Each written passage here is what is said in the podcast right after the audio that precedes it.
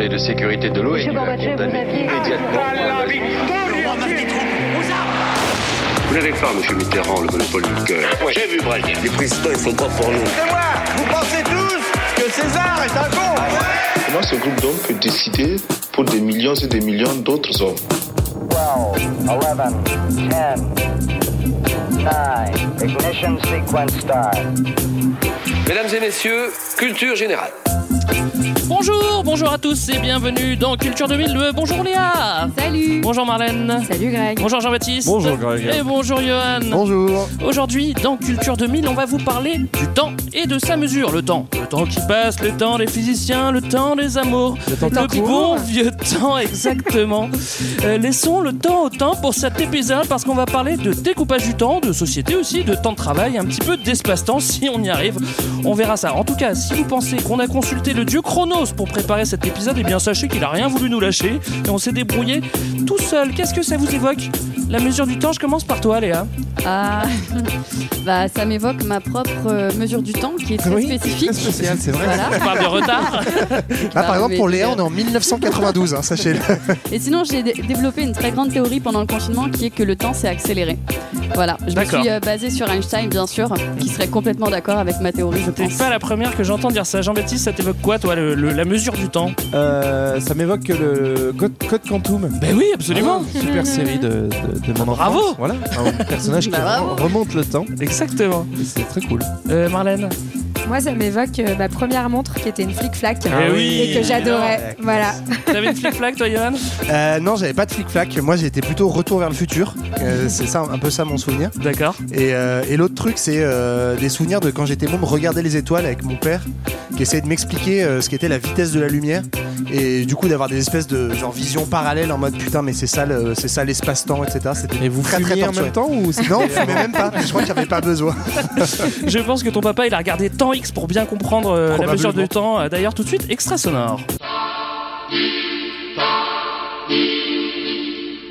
Le temps est relatif, dit-on depuis Einstein. Et c'est peut-être vrai puisque, pour vous, dix minutes à peine se sont écoulées depuis que je vous ai quitté tout à l'heure. Alors que pour moi, 15 jours entiers ont passé, 15 jours durant lesquels j'ai pu aller en Angleterre, en 1892, à Londres, rencontrer l'écrivain de science-fiction Herbert George Wells.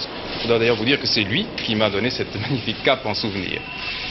Alors, je lui ai suggéré, juste avant de lui dire au revoir, d'écrire une, histoire de machine à voyager dans le temps. Et il m'a promis de le faire, et ce livre est paru en 1896 sous le titre La machine à explorer le temps.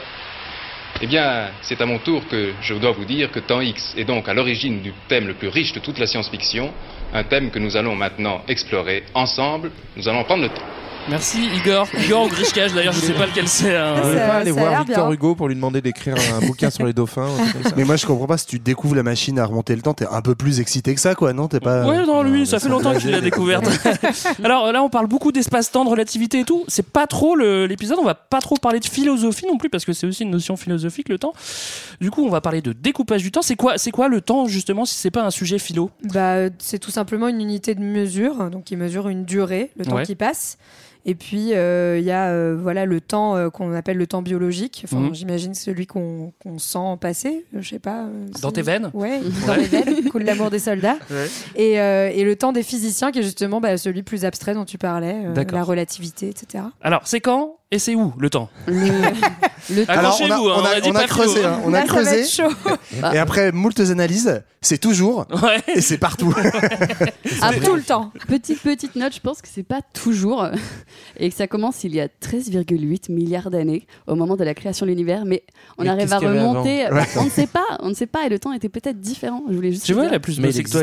Voilà. Euh, ça, y a pas de doute. hein. et comment est-ce qu'on rencontre du temps? Eh ben, on va, on va apprendre à le mesurer en fait, euh, et c'est peut-être comme ça qu'on va lui donner naissance, peut-être même l'inventer, on dira. Donc, on va observer le temps qui passe, se doter d'outils comme des horloges, euh, des moyens de plus en plus précis de mesurer ce temps-là, et du coup, de quel impact ça a sur notre perception du monde, sur la science. Bah oui, pourquoi est-ce que c'est intéressant de, de- de parler de la mesure du temps? Bah, comme disait JB, effectivement, c'est en fait, ça a un- une vraie influence sur euh, la formation des sociétés. Et en fait, en soi, euh, c'est le truc le plus naturellement partagé par tout le monde. Et en fait, Ouais. on va voir que la mesure du temps, ça n'a rien de naturel, ne serait-ce que le fait de découper ses journées en 24 heures ou des choses comme ça.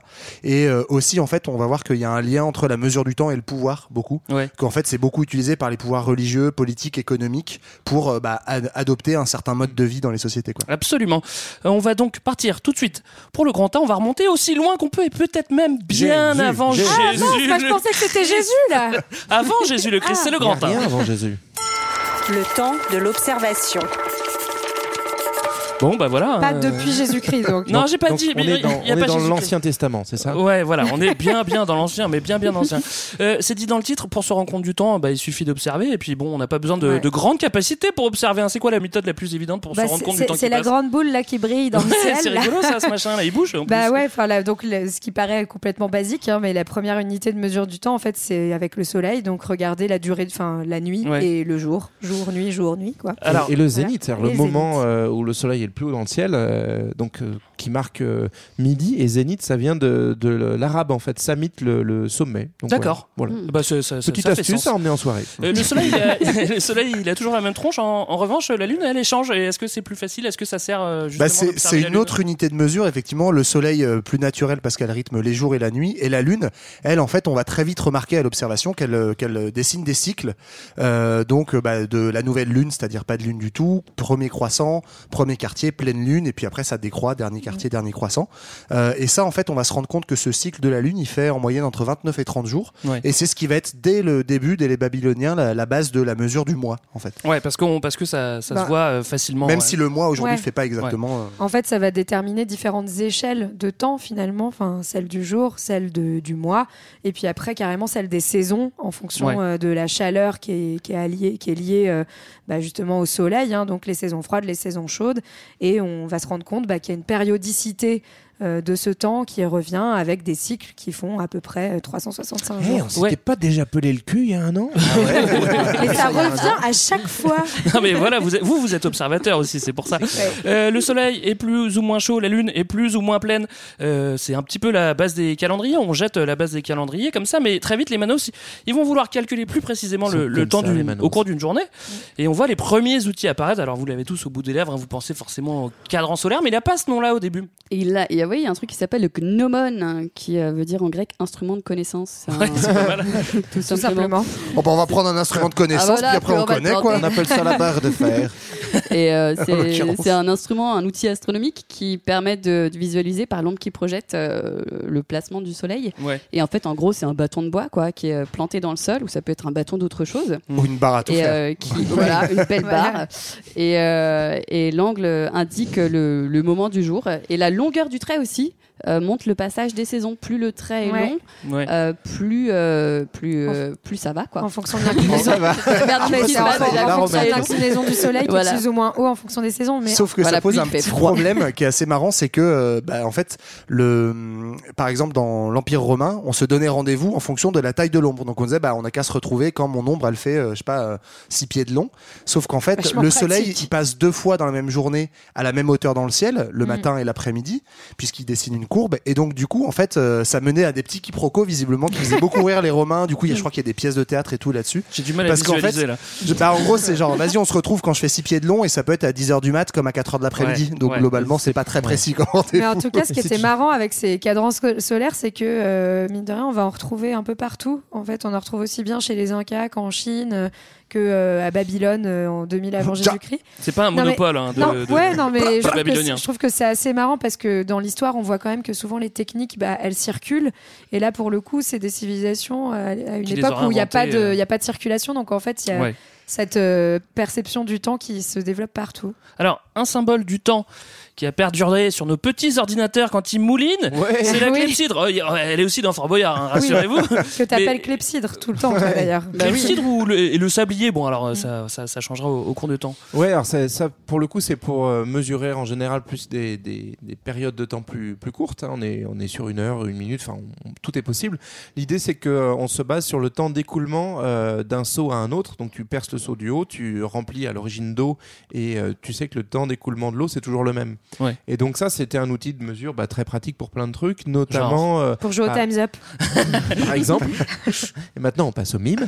Euh, non, mais notamment, bah, le- l'exemple un peu connu, c'est celui à Athènes. On utilisait une clepsydre pour mesurer le temps de parole. Donc, c'est, euh, euh, je sais plus qu'on appelle ça l'isochronie, je crois. Euh, en Mhm. gros, chaque Oui, orateur a le même temps de, de parole pour s'assurer que ça soit équilibré. C'est pas bête ça. Voilà. On pourrait faire ça d'ailleurs, avoir un- une belle En fait, au milieu de la table Est-ce qu'on a d'autres exemples euh, Mais non, mais je voulais juste te dire que je trouvais que JB était extrêmement écolo parce que tu disais qu'il y avait deux bassines, mais en vrai, il peut y en avoir aussi qu'une seule avec un Ouais. petit truc qui sort. C'est juste qu'on C'est perd vrai l'eau. que j'aime pas le gâchis. C'est vrai.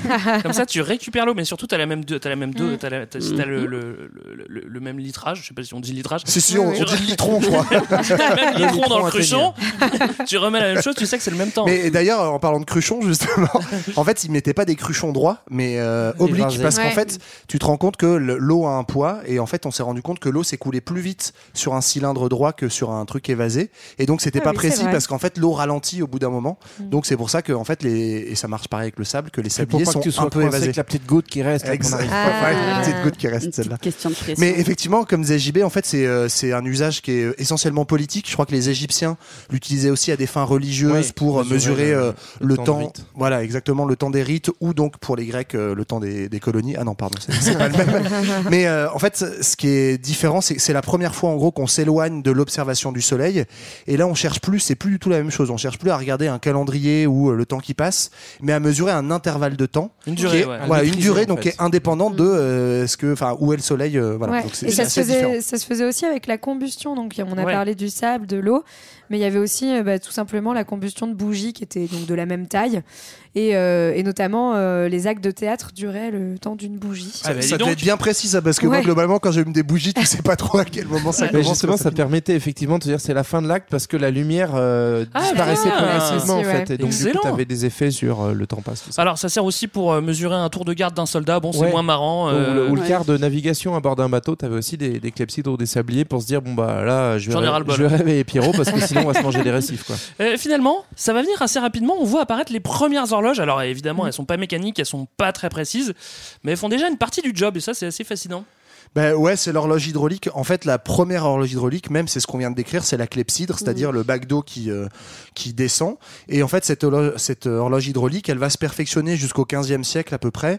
Et après, avec des systèmes de contrepoids, on va réussir à faire des. Parce que, en gros, la clepsydre, c'est juste un bac d'eau, il faut la remplir d'eau. Puis Mais là, on il y a mesure plus d'eau, le temps, faut hein. reverser. Là, là, c'est plus de la durée. Là, c'est des, c'est des- On mesure le temps parce qu'en fait c'est euh, autonome si j'ai bien compris hein, et que du coup par un système de contrepoids ça se réalimente en eau Ouais. et donc du coup en fait on arrive à trouver euh, une durée moyenne qui se reproduit en fait chaque fois que l'eau rebascule euh, remonte Et en etc. gros, c'est un l'heure, quoi. En Mm. fait, on a écrit. euh, Ce serait un, un queue grec qui s'appelle euh, Stébios qui aurait inventé ça Et en moins de habitait 250. à Alexandrie, c'est un, ancêtre de, de Cléopâtre. Ah bah voilà, Ah. comme quoi tout se rejoint. Euh, un truc de dingo que je Ah connaissais ouais. pas trop. Ça, c'est génial. C'est qu'à cette époque, comme on fractionne pas le temps très précisément, euh, qu'on peut pas compter les, sur les longues périodes, il faut se raccrocher à des repères. Et donc, les repères, bah, c'est encore une fois le soleil euh, et enfin, la durée du jour. Et du coup, eh ben, on, on va se caler sur ça, sauf que les- le- la durée du jour varie et donc les heures, Les elles heures seront pas égales. Ouais, c'est ça, c'est qu'en fait, les heures, euh, donc euh, on estime que euh, qu'on soit en hiver ou qu'on soit en été, il y a 12 heures de jour, 12 heures de nuit. Donc, euh, bah, en hiver, euh, les heures, en fait, elles sont beaucoup plus courtes que les heures en été, quoi. c'est pas très Et- pratique. Hein. Oui, non, mais après, ce qui est fou, c'est qu'en fait, on a adapté les, apparemment, justement, les clepsydres, les, sa- les sabliers à ces heures inégales, Ouais. puisque en fonction, on avait des clepsydres adaptés pour euh, la saison d'hiver ou la saison d'été, donc qui calculaient les, paraît encore les plus heures compliqué, moi, pas mais- du tout. euh, Mais en fait, c'est ça que moi, il qui m'a fait marrer en bossant cet épisode, c'est que ça paraît fou, et en fait, en même temps, c'est logique parce que nous, on, a, c'est- on est complètement habitué à une notion abstraite Ouais. de l'heure. Ouais, qui est un déconnecté truc mathématique qui doit toujours être le même et qui Ouais. se reproduit. Or, en fait, si tu es basé sur le soleil, effectivement, bah, une journée d'été, elle est plus longue que la journée d'hiver, donc euh, bah, Oui, globalement, les- le temps est plus long, donc les heures sont plus longues. Enfin, ça Ouais, paraît aussi logique. Ce qui tombe bien, c'est qu'en hiver, comme t'as hyper froid et que tu peux pas bosser au champ, euh, t'es content que la journée elle soit quand même avec les heures, elle passe plus vite. Oui. T'as pas le choix ouais, non plus. Mais effectivement, Euh, euh, je crois que chez les Égyptiens, une heure, on, on a estimé qu'en moyenne, une heure d'hiver durait entre 40 et 50 minutes, quand une heure d'été durait à peu près 1h20. quoi. par J'ai vu un, au- un joli petit schéma, je crois que c'était sur Wikipédia, qui, qui animait les heures d'été et les heures d'hiver qui se rallongeaient sur un Oui. espèce de petit cadran qui, était, qui, qui explique beaucoup mieux. Que nous. Enfin, Voilà. que- C'était comme non, non, c'est pas si mal. Écoutez. Wikipédia. Ah, ça devait être joli. C'était très joli. Euh, on vient de parler du temps court, mais on peut revenir un petit peu sur le temps long, celui des saisons. On va parler de calendrier. Pourquoi est-ce que le calendrier c'est devenu indispensable euh, au Manos? Bah, en fait, euh, là encore une fois, c'est ça qui est intéressant avec la mesure du temps, c'est que c'est, comme on l'a dit au début, hein, c'est vraiment lié à, à l'essor des sociétés et à leur développement. Et euh, on va avoir besoin de calendrier, bah, notamment euh, pour euh, l'agriculture, Bah oui. très rapidement. Donc, euh, bah, en fait, on, on continue continue d'observer la nature et de se rendre compte bah, qu'il y a des saisons où il y a des fleurs. Euh, on a pu le voir pendant le confinement d'ailleurs, plus que d'habitude, voir les On a eu feuilles le pousser, etc. On a eu bien le temps. Mais euh, donc il y a les saisons pour planter, les saisons pour récolter, etc. Et donc on va commencer à créer des, des calendriers qui sont au départ très liés à l'agriculture. Très lié à l'agriculture. euh, C'est marrant, je crois que c'était lié au trading en bourse au départ, le premier calendrier, j'ai du mal comprendre. Ça va venir, ça va venir. On retrouve le premier calendrier en moins 5000 en Égypte, mais c'est pas celui-là le plus marquant. On a évoqué la Lune tout à l'heure. Et justement, les premiers calendriers, ils vont être plutôt lunaires parce que c'est plus facile à observer. Et euh, est-ce qu'on peut en parler? Ouais, il y a le, le premier calendrier lunaire, enfin le plus connu en tout cas, c'est le calendrier babylonien. Ouais. euh, en 3000 avant Jésus-Christ. Et euh, eux sont partis sur euh, un truc plutôt pas mal fait, sur 12 mois, composé de 29 ou 30 jours. Et en fait, ils avaient cette spécificité de compter sur la base de 60, donc ils divisaient tout. En gros, c'était très facilement divisible par 2, par 3, par 4, par 6, par 12, par 15. Et encore par combien? Par 20. cinq. Mais Et ça, par 5. mais ça c'est pareil en fait. Et par euh, 30, ouais. Aujourd'hui, ça nous paraît complètement euh, logique, mais en fait, pourquoi est-ce qu'une heure ça ferait pas 100 minutes? En fait, on est quand même dans un Mais système moi, je me suis vachement posé cette chez- question quand j'étais Dans gamine. notre euh, monde mathématique, tout est en base 10, et c'est vrai qu'en fait, on hérite des Babyloniens, donc depuis 3000 ans, un système de temps en base 60, et effectivement, en, en creusant un peu, ce qu'ils disent, c'est que bah, c'est euh, le système le plus facile à découper en Ouais, temps sans que tu aies de virgule. C'est ça. C'est-à-dire qu'effectivement, que tu le divises en 2, en 3, en 4, t'as jamais de virgule quelque ouais. chose, Je donc crois qu'il y avait un truc avec leurs mains aussi, que c'était plus facile de compter. Ils avaient. Non mais, Mais non, mais ça, c'est mon précieux. 10, ça. Hein Ça, ça marche avec le 10, le truc pour compter sur ses mains. Euh, T'es babylonien, Bah, toi t'as. Ah, tu veux dire les mois en R, euh, janvier, février, Oui, mars, non, mais je crois qu'il- pour compter les non, non, huîtres avec aussi, les ça marche. avec les phalanges, je sais qu'ils sont en oui, 3. peut-être, ouais. Tu vois, 1, 2, 3, 4, 5, 6. Mais de façon générale, oui, en fait, pour faire 10, tu peux faire que 2 fois 5 ou 1 fois 10. Et euh, pour, pour faire 12, tu as plus de combinaisons. Et puis juste avant de passer au calendrier solaire, un des calendriers lunaires qui est encore resté, c'est le calendrier musulman.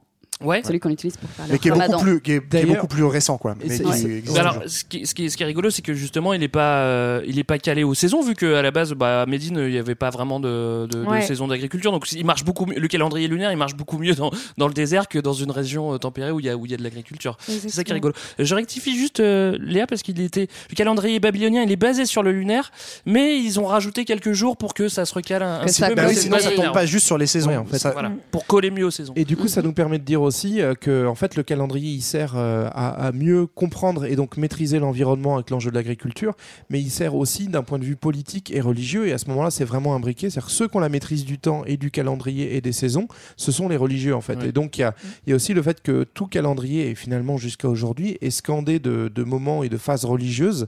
Euh, et donc c'est ce qu'on voit bien aussi avec les calendriers islamiques. Ça sert avant tout à, à maîtriser, contrôler la société par euh, le fait religieux. Déjà le pouvoir, quoi.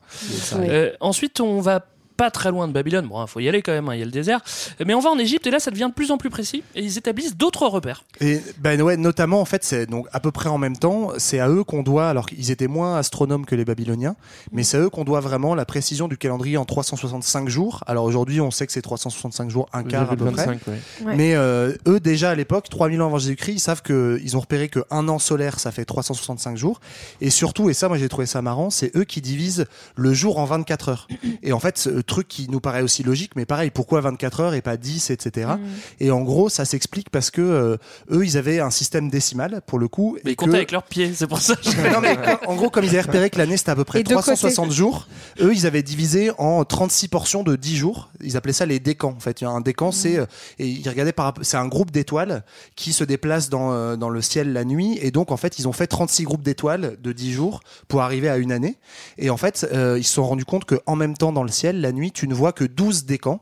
Et donc, bah, le plus simple, c'est de diviser la nuit en 12 décans, donc en 12 heures. Et en fait, c'est de 12 heures de nuit, 12 heures de jour. Et Mm. c'est à eux qu'on doit ce système-là. C'est assez rigolo, quoi. C'est les premiers aussi à parler euh, justement, à, en vrai, quand je disais nouveau repère tout à l'heure, c'est euh, justement les équinoxes et les Ouais. solstices. Est-ce qu'on peut en parler un tout petit peu? Bah, Ouais. Oui, vas- vas-y Léa. Les équinoxes, euh, il y en a deux, au printemps et à l'automne, et c'est le moment où le jour, la durée du jour et la durée de la nuit sont, sont les mêmes. Et en fait, ça, c'est lié euh, au fait que l'axe de rotation de la Terre est incliné à Ouais. 23 degrés. tadadam, par rapport au. Tu l'as compté Ouais, j'ai compté un peu plus que 23 degrés par rapport euh, au, au plan de son orbite. Et en fait, euh, bah, la moitié de l'année, il y a euh, l'hémisphère nord qui est orienté vers le Soleil, Mhm. euh, pendant que, en fait, tandis que, que son orientation, elle, est au profit de, de l'hémisphère sud, et vice versa le, le reste du temps. Et en fait, le moment où les deux euh, sont également euh, éclairés, c'est le- l'équinoxe. Mais évidemment, ils savaient pas tout ça euh, à l'époque. C'est euh, durée du jour et durée de la nuit, c'est ça hein C'est ça, grosso modo. Ouais, eux, ce qu'ils arrivaient à observer, c'est que le, le jour et la nuit duraient exactement le même temps, et c'est le seul moment de l'année à l'époque où euh, l'heure est égale à 60 minutes comme aujourd'hui, quoi. D'accord. Passage de l'automne et du printemps. Euh, on parlait de 365 jours, mais déjà, hein, sous les Ptolémées, on en a parlé il y a pas longtemps. Euh, ils vont réajuster parce qu'ils vont se rendre compte que sur le temps long, euh, ce calendrier de 365 jours, il est OK, mais de temps en temps, ça décale un petit peu. Donc, euh, il y a toutes ces histoires de, de, d'années bissextiles. Rajouter Bon, un jour, enlever un jour. Voilà. voilà. En tout cas, ils sont très attentifs et ils se rendent compte que euh, c'est pas aussi simple que ça y paraît, même si c'est de plus en plus précis. Mm. Euh, alors, ce qui est rigolo, c'est justement qu'à Babylone Ouais. et en Égypte, on a déjà des calendriers qui tiennent vraiment la route. Et à, Rome, à, à Rome, c'est le sbeul, quoi. Mais Enfin, à Rome, ça c'est- patauge. C'est ce bazar quoi. à Rome Genre, donc on est en 800 avant Jésus-Christ quand le démarre euh, voilà euh, la cité-État de Rome et puis qui va devenir un empire par la suite. Mais alors eux, du coup, c'est vraiment mais n'importe quoi. Donc c'est non mais en fait c'est vrai, c'est drôle comme on voit aussi qu'on était dans une époque encore une fois où les savoirs circulaient pas forcément. Ouais. Donc euh, à, à Rome, c'est divisé en 10 mois, ce qui fait euh, 304 jours, qui commencent en mars. Et en fait, ils ajoutent des jours où ils ajoutent deux mois pour pouvoir coller aux saisons. Mais, euh, du coup, c'est quand même beaucoup de rajouter deux mois. Ouais, ça fait beaucoup, hein. Toi, tu te dis, bah, pourquoi vous avez juste pas rajouté deux mois? Enfin. Bon, voilà. Euh, donc, en général, qui était le mois de janvier et de février. Et puis, un an sur deux, ils rajoutent qu'un seul mois parce que, en fait, comme ça, ça colle aux saisons. C'est Enfin, tellement en fait, en fait ils, ils font des genres de bidouillage tout le temps pour coller aux saisons et aussi pour coller à des trucs politiques. En Ouais. fait, C'est ça, ouais, c'est- Euh, c'est que du coup, il y avait des mecs qui changeaient le calendrier d'une année à l'autre pour pouvoir rester élus plus longtemps dans la République romaine. Pour avoir un mois ou deux en Ouais. plus. Ouais, en fait, c'est ça, ça devient un enjeu de corruption parce que comme l'année est pas fixe, normalement, donc ça, c'est le bordel en moins 800. Je crois que ça, ça se calme un tout petit peu, mais euh, juste avant Jules, Jules César, c'est lui qui changera le calendrier. Je crois qu'on est à un mois de 355 jours et tous les deux ans. Donc théoriquement, c'est institué, c'est 365 jours et tous les deux ans, on rajoute un mois de 22 ou ça. 23 jours. Voilà. Sauf que en fait, tu peux choisir quelle année tu le rajoutes et donc du coup, effectivement, ça devient un truc politique, comme tu disais, Marlène. Si c'est ton poteau, parce que c'est les religieux euh, qui décident Ouais. ça. Donc si c'est quelqu'un au pouvoir que tu soutiens, bah tu vas lui rajouter un mois à son année, ce qui fait que euh, juste avant que Ça a plus d'utilité, quoi. franchement, c'est génial. mais en fait, j'ai vu ça juste avant que Jules César il change le calendrier. On va y venir, le calendrier julien. Il y a ce qu'ils ont appelé l'année de la grande confusion en 46 avant Jésus-Christ, Oui. où pour se remettre, parce que du coup ça se décale des saisons, pour se remettre en ordre avec les saisons, ils ont fait une année de 445 jours et 15 mois. Allez, on fait pour un arriver- effort, les Donc gars. c'est-à-dire que les mecs ils devaient fêter Noël au mois de juin, tu vois, ça n'avait aucun sens. en plus Noël n'existait mais- même pas. Enfin, tu vois le bordel. Et je crois que Jean-Claude Godin a fait pareil. hein. Il a fait un mandat de 3 ans, mais qui s'est un petit peu euh, rallongé. quoi. Il a rajouté des mois. Euh, heureusement, heureusement, tu as parlé de César là. Euh, heureusement que César a une maîtresse. On en a parlé, c'est Cléopâtre. Eh oui. Et il va Bah ramener voilà. quelques, quelques idées finalement de son, son voyage de noces. Comme quoi, les idées circulent un tout un petit peu, hein, un bah, tout petit peu. Demande comment. Bah oui, donc euh, il revient, euh, il revient d'Égypte euh, avec justement bah, ce calendrier à 12 mois, 365 jours, avec une année bisex- bisextile tous les 4 ans, donc qui ressemble bah, très grandement à, Ouais, à c'est ce notre qu'on a, calendrier, avec un premier jour de l'année, le 1er janvier, qui, est, qui correspond encore une fois à un temps politique. hein. c'est le moment où euh, toutes les entrées en fonction euh, sont faites, des consuls, des édiles, enfin voilà, de toutes les fonctions importantes à, importantes à Rome. euh, qui Encore le sont- pouvoir. Qui, qui sont des fonctions électives en général pour un an. Donc, euh, donc du coup, le calendrier a vraiment son importance dans, dans la République. Alors, une question. Ils avaient 10 mois. Du coup, là, ils en rajoutent deux. Quel- comment ils s'appellent? Qu'est-ce qu'on va Eh ben, faire? c'est ça qui est Ah. assez marrant, c'est que en fait, euh, nous, nous, on a clairement hérité des termes romains, donc euh, bah, on- en gros tous les termes qu'on connaît pour Mars, euh, dénommer les, les mois font référence euh, aux années romaines. C'est pour ça que par exemple septembre, euh, ça vient de sextembre, c'est-à-dire le sixième mois. Alors Ah, du qu'en cul. fait, Ah, pardon, excuse-moi, je, pas je- du tout. je- désolé. Bravo. Grec. Excellent. Oui, non, non, je on sais va pas ce faire qu'il plus simple grec. Décembre, décembre, c'est le dixième mois, sauf qu'en fait pour nous c'est le douzième. Donc euh, ils ont dû tricher un petit peu et donc ils sont allés chercher des nouveaux noms. Donc janvier en fait ça vient de Janus. C'est la. Alors là si tu veux faire une Ouais, blague, c'est le ce que j'allais dire. Non, je vois pas là. Je vois pas. Janus, c'est le, c'est le dieu double en fait. Il a, il a une tête pour regarder devant, une tête pour Mhm. regarder derrière, parce qu'on est à la fois au début et à la fin de l'année. Putain, quel poète. Euh, alors Et juin, février, ça quoi, veut dire, euh, ça vient de fébraise, mais c'est pas, pas- le pchit. C'est- le mois où tu nettoies ton intérieur parce que ton tapis pue. Ça vient février, je crois que ça, ça vient de euh, purifier. Enfin, la, la racine euh, fèbre, c'est, purifier. Ah ouais, donc Ouais. fébraise, c'est vraiment. Mais non, j'ai, vérifié. fébraise, c'est fabric and breeze. Je suis en train d'imaginer JB sur le site officiel de la marque Fébraise. Waouh, c'est historique trop de la marque. Historique, ça.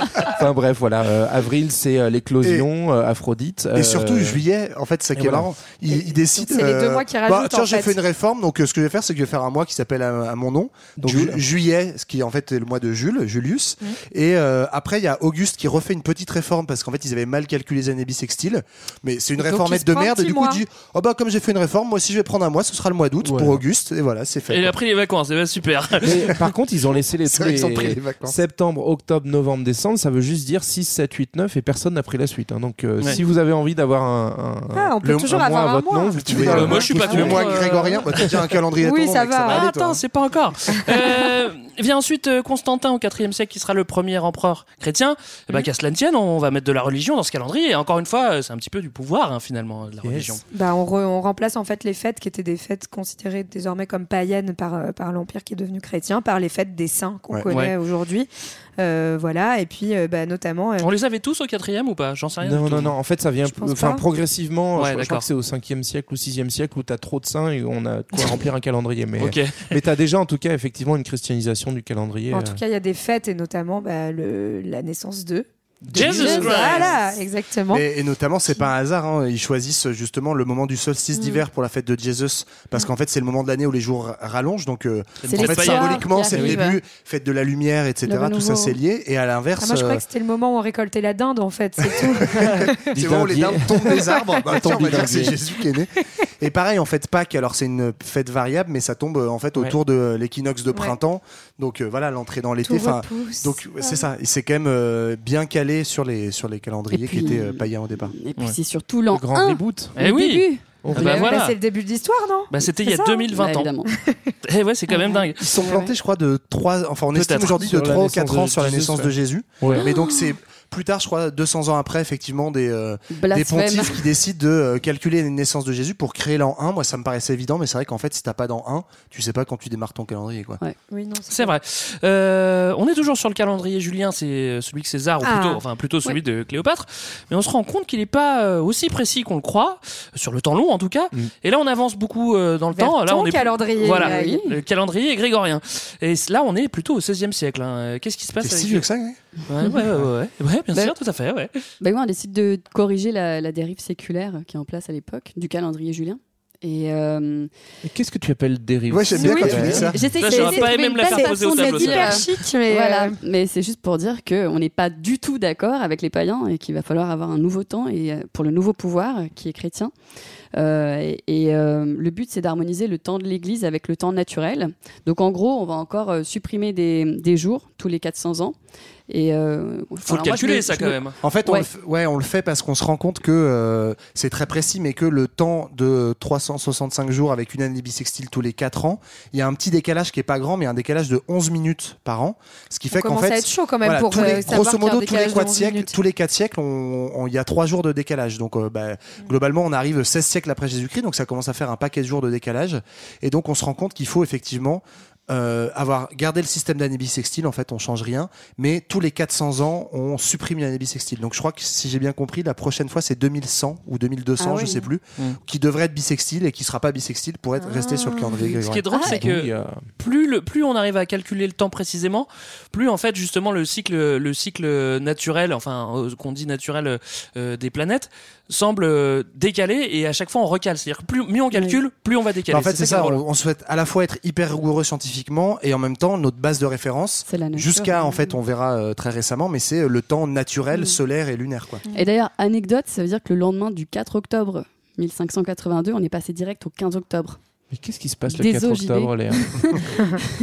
Ah voilà, oui, en parce fait, qu'il y ouais, avait, voilà, parce il qu'il y y a, avait plein de il y a 11 retard. jours qui sont, qui Ah sont ouais, passés euh, coup. à la trappe, ouais. Ouais, donc on a squeezé mon anniv, mais on a bien fait le tien, quoi. C'est passé, c'est peu passé vénère. 10 siècles aussi. hein. Pauvre Jean Euh, on s'est focus sur pareil. les, sur les calendriers entre guillemets euh, occidentaux, même si euh, c'est pas Ouais, parce vraiment. que les autres, on s'en bat les couilles. je Occidentaux. crois, non? C'est pas Mais ça tu, tu l'as évoqué tout à l'heure, Marlène, avec le temps, euh, avec les cadrans solaires, on, on sait qu'il y en a un petit peu partout et des calendriers, évidemment, bah, ça s'invente aussi un petit peu partout. Est-ce que vous avez des calendriers qui vous tiennent à cœur Ouais. Le moment, hein? Bah, le calendrier de l'avant, il y a avec les chocolats. Non, mais ouais, en fait, il y a des calendriers assez euh, différents des nôtres et assez élaborés, notamment euh, le calendrier Maya, qui lui est assez étonnant parce que, en fait, c'est un calendrier. su- ou c'est un calendrier qui multi, qui superpose des calendriers. Enfin, c'est pas hyper clair, mais en gros, tu as un calendrier cyclique qui est l'équivalent de leur année, qui est en 260 jours euh, et qui, voilà, qui est un équivalent annuel. Et à la fois, ils ont un calendrier solaire en 365 jours avec 18 mois de 20 jours. Eux, ils aimaient compter en 20. Voilà, Ouais. donc euh, comptaient ouais. avec les mains et les Et les pieds. pieds, c'est ça. Mais euh, et tout ça étant inclus dans des cycles vus sur une période, enfin euh, une période cosmique beaucoup plus longue, avec euh, des- l'idée qu'on passe de- d'un cycle à un autre et de, de fin du monde Ah, en eux, 2012, régénérescence du monde. Ah non, mais Ouais, c'est ça, Et- pour coup, ils étaient Et en fait, ils superposent tout ça avec euh, voilà de- des choses qui sont. Mais il n'y a pas de euh, chocolat dedans. Mais c'est ce qui fait qu'ils ont prévu des éclipses, euh, Les Mayas, pas de des éclipses de lune euh, contemporaines du XXe siècle. Ouais. Ils les ont prévus en fait euh, il y a euh, il y a 1500 ans quoi. Eh ben bravo, Ouais, ils bravo auraient les mieux fait Mayas. de prévoir le fusil. Et en parce fait, que- ils, estiment pas prévu que le tous Covid, les calendriers se superposent tous les 52 ans, ce qui est euh, voilà un peu long quoi. Donc euh, Est-ce que il y a un autre calendrier qui vous plaît? Vous n'êtes pas obligé, on peut continuer, hein, c'est comme vous voulez. Moi, j'aime bien le calendrier républicain parce que pour le coup, Ouais. Euh, trop Parce que bien. t'aimes bien la République. J'aime bien la République et puis surtout les mecs qui sont partis. Mais donc euh, au moment de la Révolution française, en fait, euh, il y a une volonté de rompre avec l'ancien régime, avec toutes les références et notamment avec le religieux, puisque le religieux était au service du pouvoir politique. Mm. Et donc, euh, bah, en fait, les, les révolutionnaires français vont essayer de cliner toutes les références. euh, à la religion. Et à César. Euh, et à César, Ouais. un pauvre homme. bah oui. Et donc, du coup, bah, toutes les fêtes de saints, mais aussi tous les noms des mois, tous les noms des. Enfin, tout, tout, tout, change. trop quoi. bien. Ça, Et donc, trop. euh, pour faire des trucs neutres, enfin, c'est comme pour les départements en fait. C'est à ce moment-là où on rentre dans une espèce de logique de dénomination la plus neutre possible. Euh, en fait, les, les noms, les vieux noms des duchés, des machins vont disparaître pour donner place au, au département. Et dans le cadre du temps, ça va donner, euh, euh, il y a pluviose parce que c'est le mois où il pleut, quoi. Enfin, Non mais c'est en fait, c'est- en fait on retourne à un calendrier prairies, des saisons. Ouais, mais ce qui est- ce qui est- ouais, ouais. finalement, Enfin, hein, sauf que surtout que ça on- marche pas Ouais, trop. ça marche pas trop parce qu'en plus on change la base numéraire, c'est-à-dire Oui. que là Ouais. on va vraiment sur un truc en base 10 au lieu de base 60. Donc euh, le- le- la journée doit durer 10 heures, la semaine doit durer 10 jours, il doit y avoir 10 mois. C'est un La truc semaine en fait, de un 10 peu jours, c'est vraiment pas cool. Mais On est à l'époque des lumières, C'est etc. Donc l'idée c'est que ce soit rationnel, mathématique, sauf qu'en fait Mais c'est les maths des Romains qui sont un peu pourraves, quoi. Voilà, déjà c'est des mauvaises maths et en plus surtout bah, on se confronte à un truc qui est que euh, ils veulent tout changer symboliquement, c'est effectivement important comme le disait JB, sauf que bah, en fait les habitudes sont trop ancrées euh, et du coup euh, bah, ça marche pas du tout, les gens en fait adoptent pas du tout ce mode de, de décompte et, euh, et du coup le calendrier finit par être abandonné par Napoléon. On aura aussi euh, le calendrier bouddhiste, le calendrier maya, on en a parlé, calendrier euh, hébraïque, et, et calendrier chinois, calendrier persan, blablabla. Il y en a plein plein en Il y tout en a cas. un à Angers, je crois. Il y a le calendrier angevin, le calendrier Non, stéphanois. en tout cas, tout ce qu'on peut dire, c'est que tous ces calendriers, alors il y a quand même souvent, on retrouve cette, ce côté euh, calendrier solaire, lunaire, etc. Et qu'en général, bah, en fait, ils commencent pas au même moment parce que c'est justement en fonction de références religieuses. Donc, euh, Ouais. le calendrier bouddhiste, euh, c'est le début, c'est quand Bouddha atteint l'éveil. euh, donc, Mm. euh, voilà. Euh, par exemple, le calendrier hébraïque, on est en, on est en l'an 5780 Ah, aujourd'hui. Ouais, voilà. Donc, enfin, bref, c'est c'est juste que du coup, c'est marrant parce qu'on a adopté notre calendrier, enfin le calendrier grégorien comme le calendrier universel entre guillemets aujourd'hui. On a on-. C'est celui, celui qui est encore en. Ouais. c'est celui qui domine. C'est celui-là qui domine. Mais Mais- euh, il y a encore d'autres manières de compter qui Ouais. existent. Moi, il y a ju- juste un, un truc que je voulais dire, mais qui est euh, justement pour enfoncer le clou sur le fait que c'est vraiment religieux et politique, c'est que c'est des calendriers définis par en gros les puissants, les religions, etc. Mais il faut se mettre dans le contexte où les gens, euh, autant euh, bah, ils, ils se rythment vraiment encore, euh, on est dans les sociétés agricoles, autant du soleil et éventuellement de la lune pour l'agriculture. Mais par exemple, il faut savoir que jusqu'au euh, 17e, 18e siècle, les gens ne savent pas leur âge, ne connaissent pas leur année de naissance et ils savent absolument pas en quelle année on est. qu'il se quoi. réveille un peu là, c'est bon. Mais Ouais. enfin, je trouve que c'est marrant aussi pour se rappeler, Ouais. bah, la Révolution française, en fait, tu sais pas quand t'es né et tu sais pas en quelle année on est parce qu'en fait, Mm. tu t'en balèques, quoi, Ouais, c'est ouf ça. Ouais. Et il y a aussi le calendrier, pardon, j'avais complètement oublié, mais Ah bah voilà. Ah, Euh, je voulais finir là-dessus. Ah bon, j'en parlerai pas plus. Ok, d'accord. bon, en tout cas, bravo les Manos, on a bien observé la nature. On a commencé à développer des outils euh, pour mesurer le temps. Félicitations, moi c'est c'est le seul mot que j'ai à dire. hein. Maintenant, il faut faire mieux, il faut découper plus précisément encore. Et c'est ce qu'on va voir dans le grand 2. Le temps des calculs. Le temps des calculs ou également le temps de la mécanisation du temps. Oh là là, Alors maintenant, il faut tic, prendre tac, ses tic, petites mains. tac. Ouais, exactement, t'as entendu la petite horloge derrière. Euh, maintenant, il faut prendre ses petites mains et. Il s'est chier pendant le confinement, il a rajouté des bruits. Bah oui, j'ai mis des, j'ai mis Il a des fait à la fourchette, tu sais. Mais justement, c'est un lien parce que justement, on veut des engrenages. Maintenant, on veut des horloges qui font tic-tac. Et les premières vont apparaître euh, vers le 14e siècle. Mhm. Ouais, on est dans la recherche de la mesure de l'heure en fait. De... Donc on, on- on est parti de, de notre horloge hydraulique qu'on avait décrite et on va enfin arriver au, au mécanique, c'est-à-dire euh, on arrive sans utiliser de liquide à avoir un, un truc suffisamment régulier pour pouvoir compter. En gros, on s'appuie sur, euh, sur les engrenages et un système de poids qui permettent de façon régulière euh, de- d'entraîner un mouvement et donc comme ça on va commencer à, à compter les heures. Ouais, alors elles sont pas hyper précises encore, on compte euh, que les heures et pas les minutes. Et euh, il y a un autre truc qui se passe, c'est que justement, euh, ça fait un moment qu'on a les cloches aussi, parce qu'on les sonne les cloches de temps en temps, on a du temps, c'est bien pratique maintenant. On peut sonner les cloches et ce serait, c'est quand même pas mal pratique de sonner les cloches en fonction Bah, temps. Le temps des cathédrales. En fait, on Exactement. va, on va associer, enfin c'est ce qu'on disait tout à l'heure, hein, la mesure du temps au pouvoir. Et le pouvoir à l'époque, c'est notamment le pouvoir de l'Église, Mm. de l'Église chrétienne. Et donc en fait, bah, celle qui, celui, enfin le, celui qui donne le temps, c'est Dieu via l'Église, via les cloches, qui marquent le rythme de la vie, des pratique. prières, etc. Ouais, ou Voilà. Ou, via le muezzin euh, dans- en terre d'islam. C'est-à-dire Ouais. que c'est le même principe. te- ce qui va scander ta journée, c'est pas à quelle heure il est, c'est on, on a passé quelle prière, on en est où quoi. Donc, euh, Ouais. par exemple, la prière du, du matin, les laudes, elles sont accompagnées des cloches spécifiques qui sont les matines. C'est pour ça que frère Jacques il doit sonner les matines parce que sinon euh, personne se réveille et qui c'est qui va prier Tout Jésus? prend sens. Parce Mais comment parle- lui, Vas-y, il t'as se spoilé réveille la pause musicale, sonner les matines. Non, c'est pas vrai. Ceci dit, c'est vrai qu'on parle souvent des, des, des- des cinq prières euh, en islam, mais euh, c'est vrai que pour le coup, à cette époque-là, euh, on sonne, euh, on sonne combien de, de prières? Cinq aussi, non? Si, Euh, plus que ça, ouais. Sept- Ah, pardon, chez les. Chez les chrétiens. Chez les chrétiens, moi j'ai les vu sept laudes, prières, ouais. Tierce, Ouais. sexte, nonne, vêpres, et après t'as les complis dans la nuit. Mm. Sept, Euh, c'est En fait, y en a, moi j'ai vu Mais qu'il y en quand a est-ce qu'on cinq, travaille, là? cinq le jour et deux la nuit. Oui, c'est ça, ouais. Et euh, mais effectivement, c'est euh, cette idée de, que vous disiez, qui est de rythmer la vie des gens, et, euh, et y compris plein de gens, euh, a priori, ont- en tout cas dans, dans les sources qu'on a pu euh, récolter, qui sont assez maigres, mais en fait, euh, le vivent pas forcément tous très bien non plus, parce que en fait, on te, non mais on t'impose, Bah oui, oui, oui. déjà on te réveille la nuit, On te réveille, c'est ce que j'allais dire. c'est quand même pas hyper cool. Mais voilà, en fait, c'est un, c'est aussi une, une imposition d'un rythme de vie euh, par le pouvoir religieux qui n'a plus rien à voir avec euh, justement ta vie agricole ou, ou, euh, professionnelle. Quoi. Ouais, mais après, elle est aussi plus structurée. Ouais. Ouais. Ah, ça Et toi, ça t'aime bien bah, la structure, Moi, j'aime bien quand ça file droit. Ce que je te propose, Greg, c'est que tu cette te mettes prière. 7 réveils par jour et que tu fasses 7 prières et on en Mais pourquoi pas, pourquoi pas Écoute, euh, s'il faut ça, je le ferai. Euh, les horloges qu'on va. Ah, pardon, pardon, j'ai passé un truc. Euh, on a des horloges sur les cathédrales, c'est cool. Oui. Euh, c'est un symbole de pouvoir, on vient de le dire. On vient de le dire. Euh, On en a mais fait mais même il n'y a pas que l'Église qui a du pouvoir au, jeu- au bout d'un moment, quoi. C'est ça qui est dingue. Commence à avoir battle? Ouais, j'avais j'avais trop envie de parler d'un petit truc juste avant. Vas-y, Léa. Parce que ouais, Euh, justement de cette fameuse horloge astronomique de Prague qui est Ah super belle. belle. Et en fait, juste rappeler que quand on disait que là euh, les, les heures étaient euh, cadrées par euh, par les prières, en fait voilà, c'est c'est quand même des trucs qui font euh, plusieurs mètres cubes. C'est pas la petite montre, on n'est pas encore Non, là. C'est assez énorme, c'est dans des tours. Et, euh, et donc Ça celle monte de dans les tours, d'ailleurs. ça monte dans les tours. Et euh, donc celle de, de Prague, elle est pas mal du tout. Et elle a donc il y a des, automa- des automates et tout, c'est super joli. Et elle a été construite par un horloger qui s'appelle Anus pour le coup. Et, euh, et la légende veut on qu'on lui aurait coupé, non coupé pas du tout, tranché les yeux là, comment est-ce qu'on dit, mis un pic Ah, crevé, Oh, les yeux. tranchais les yeux. Je crois pas, moi, c'est ce que je dis généralement. Vous préférez les fines ou les grosses tranches pour, pour pas qu'il répète ce chef-d'œuvre ailleurs. Voilà, j'avais envie. Ah bah Mais c'est vrai, sympa. Mais il y en a quelques-unes comme ça. Il y a en France, il y a à Rouen ou aussi à Strasbourg. C'est Ouais. des espèces de Ouais. ma- maxi horloges où tu as aussi Tu les, vois les astres. planètes, En vrai, c'est les trop beau, astres. mais c'est globalement illisible Ouais. parce que t'as à la fois l'heure du jour, l'heure de la nuit, euh, Les heures euh, inégales. où est la grande ours Enfin, tu vois, t'es là, genre, oh, ça va les gars, on va se calmer. Des horloges sur les cathédrales, c'est cool. Euh, c'est un symbole de pouvoir d'avoir un objet si avancé qui impose le temps. Et justement, il n'y a pas que l'Église qui a du pouvoir à cette époque. Ben, on est en tout cas en Europe euh, à partir du XIe siècle progressivement, mais au Moyen Âge, euh, on avait parlé dans l'épisode du libéralisme de naissance de cette bourgeoisie et en fait de villes Les qui s'autonomisent en fait en régime féodal, qui s'autonomisent par rapport au pouvoir religieux et un pouvoir central qui est pas encore trop, euh, enfin qui est pas national du tout à l'époque.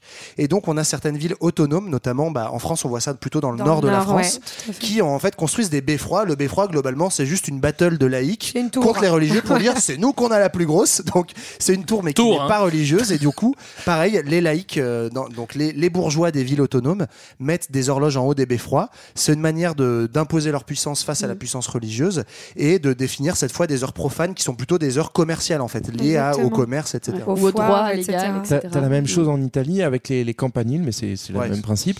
Mais c'est- c'est les effectivement, restaurants, là que, oui, voilà. à l'origine, c'est juste des grosses horloges, mais euh, c'est qu'il faut bien comprendre que dans la plupart de ces villes naissantes euh, européennes de la chrétienté, en fait, le, le, le seigneur local, très souvent, c'est l'évêque. Donc euh, c'est à la fois un pouvoir religieux et un pouvoir féodal ancien que les bourgeois euh, souhaitent mettre dehors. Et donc effectivement, il y a cette compète autour.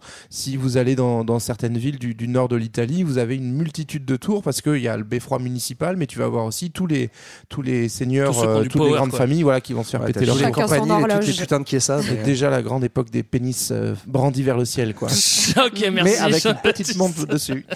Alors que la Tour Eiffel, elle en a pas. Ouais, c'est vrai, je suis content qu'on ait parlé des beffrois parce que j'avais jamais vraiment compris ce que c'était. Euh, les horloges qu'on va voir apparaître, après on en a tous un souvenir, ce sont les horloges qui nous stressaient chez nos grands-parents. Les Oui. grosses horloges un peu dures qui, à pendule qui Ils faisaient un méga tic-tac. un petit mot sur l'horloge à balancement de pendule parce que ça c'est assez sympa et on va parler d'un gars qu'on connaît déjà en plus. Mais oui, qu'on aime trop en plus, ce Ah révolutionnaire oui. des mathématiques et de la physique, je l'adore. et euh, Et c'est donc qui C'est Kant. Galilée, Galiléo, euh, qui euh, à Florence, vers quoi Hmm, 1609, 1610 à peu près. Ouh, tu me poses une colle là, je me rappelle plus moi. allez, que, Comment ça Elle l'a marqué sur ses notes, je l'ai vu. hein. Ouais, je l'ai écrit. Et euh, qui est le premier en fait à faire un, un lien entre euh, l'espace et le temps. Euh, donc plutôt intéressant pour la suite, on en reparlera. Et euh, qui lui s'intéresse aux oscillations. Euh, on, en avait parlé sur le. L'épisode Sur son qu'on avait fait euh, sur voilà sur Galilée mais il y a Sur je sa sais pas si on en avait parlé de ça du plan incliné sur lequel il mettait une bille et puis euh, il regardait en combien de temps elle arrivait jusqu'en bas etc On et il mettait des petites sonnettes On avait surtout parlé. euh, on en parlera sur l'épisode sur les plans inclinés, je crois. on avait surtout parlé du fait que quand il rentre dans l'église, il voit justement un lustre qui, qui se balance. qui se balance Et que, et que ça va l'inspirer aussi pour les horloges, ça. complètement. Ouais, il- fait le, il, il étudie le principe de l'oscillation et en fait, euh, c'est ce principe de l'oscillation, c'est le principe du pendule qu'on va réussir à mécaniser en y Parce que apportant c'est très régulier en fait cette oscillation. Voilà. C'est ça qui est En intéressant. fait, c'est régulier un temps, et puis bah, si tu laisses un pendule tout seul, enfin tu le vois à la main, il finit par s'arrêter. Donc tout le défi, ça va être de faire un pendule qui ne s'arrête pas, et donc on va y ajouter un système d'engrenage, pareil avec un poids qui va permettre qu'il ouais. garde une énergie régulière. Et ça, ça va être le truc le plus régulier qu'on va inventer jusqu'au quasiment 20e siècle, Ouais. l'horloge à pendule. Et là, ça va commencer à se développer partout. On n'est plus obligé de compter uniquement les heures, mais c'est à partir de là minutes, qu'on voit ouais. apparaître les minutes. Alors qui va la faire cette, euh, cette horloge à pendule? Parce que c'est pas Galilée qui va la faire. Lui, il va juste. C'est euh, Chris. Non, lui, Chris. il fait juste descendre des billes sur oui, voilà. il fait des plans inclinés. Dont on vous puis- parlera sur l'épisode sur les Ça. plans inclinés. hein. Galilée, il s'est un peu calmé sur la fin de sa vie parce que euh, il était quand même un peu est mal dead. vu. Il a préféré s'écraser plutôt que de faire des, des Mm. pendules malgré tout. Euh, et du coup, c'est un, un autre euh, scientifique, on va dire Christian Huygens, qui va poursuivre un petit peu euh, sur la base des travaux de Galilée pour mettre au point donc cette, cette horloge qu'on a décrite. Mm. Bon, ce qui est intéressant en fait avec ce- cette avancée-là, c'est qu'on va pouvoir avoir des heures enfin égales, régulières, et puis on va commencer aussi à s'intéresser à des, à des, du coup, à des fractions un peu plus petites. On va se rapprocher de la, de la minute. Ouais, pas Voilà. mal. L'autre point intéressant, c'est que bah, ça nous a donc progressivement, on va, on va customiser, on va remplacer les, les gros poids par notamment des ressorts, et donc du, dès, dès lors qu'on n'a plus besoin de gros poids pour euh, faire cette oscillation régulière, bah, on va pouvoir C'est plus euh, petit. faire des Oui. trucs beaucoup plus miniaturisés, et donc Mm. c'est comme ça qu'on vont apparaître les petites horloges et Les les, montres. montres. Les premières petites horloges, euh, ça signe aussi un temps plus régulier, ça signe aussi la fin de, des, des heures égales dont on avait parlé tout à l'heure. Ouais. Oui. Ça, c'est quand même euh, pas mal hein, pour le commerce, tout ça. C'est quand même vachement plus pratique d'avoir des heures euh, égales. Et euh, encore un petit mot sur la miniaturisation de Eh l'horloge. ben, en fait, ce qui est marrant, c'est que ça, ça demande quand même un savoir-faire euh, très spécifique et euh, qui va se développer en lien avec la réforme. Donc là, on est au, euh, au XVIe siècle. euh, donc l'Église catholique va être critiquée. Donc on voit apparaître de nouvelles églises. Donc on avait parlé de ça avec l'épisode sur Luther. Et il y en a un autre qui s'appelle Calvin qui va créer le calvinisme et qui dit en gros, il faut, faut rien avoir quoi. Faut Il vraiment créé le Calva? Non. non, c'est pas lui, c'est sa, c'est sa sœur, je crois. Jeanne Calvin. et donc, euh, le calvinisme, l'idée, c'est qu'il faut surtout pas montrer que t'es riche.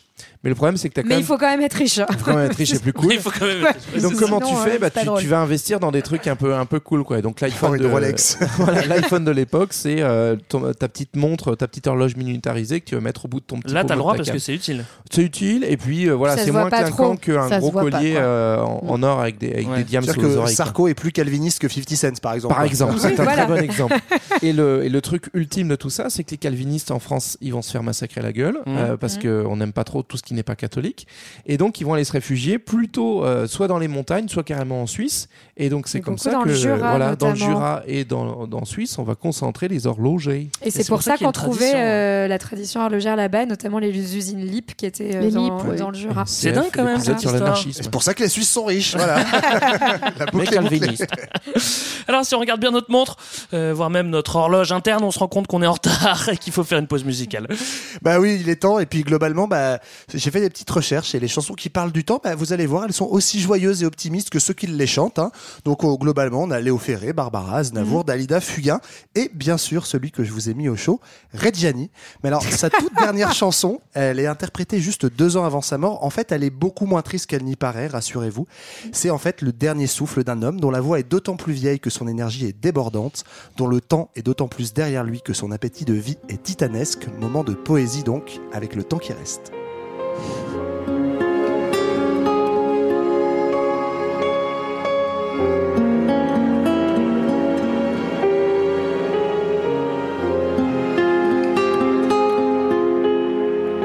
Combien de temps Combien de temps encore? Des années, des jours, des heures? Combien? Quand j'y pense, mon cœur bat si fort. Mon pays, c'est la vie. Combien de temps encore? Combien? Je l'aime tant le temps qui reste. Je veux rire, courir, pleurer, parler, et voir et croire et boire, danser, crier, manger, nager, bondir, désobéir. Je n'ai pas fini, je n'ai pas fini. Voler, chanter, partir, repartir, souffrir, aimer. Je l'aime tant, le temps qui reste.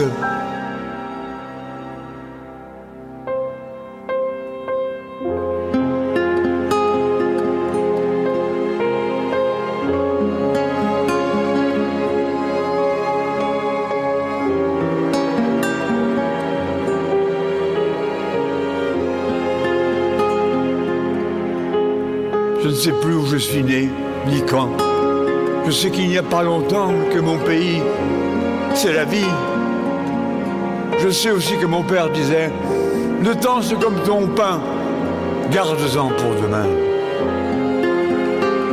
J'ai encore du pain, encore du temps, mais combien?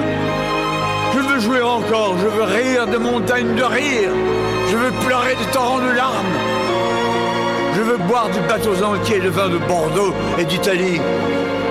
Et danser, crier, voler, nager dans tous les océans. J'ai pas fini, j'ai pas fini. Je veux chanter, je veux parler jusqu'à la fin de ma voix. Je l'aime tant le temps qui reste. Combien de temps Combien de temps encore? Des années, des jours, des heures, combien? Je veux des histoires, des voyages.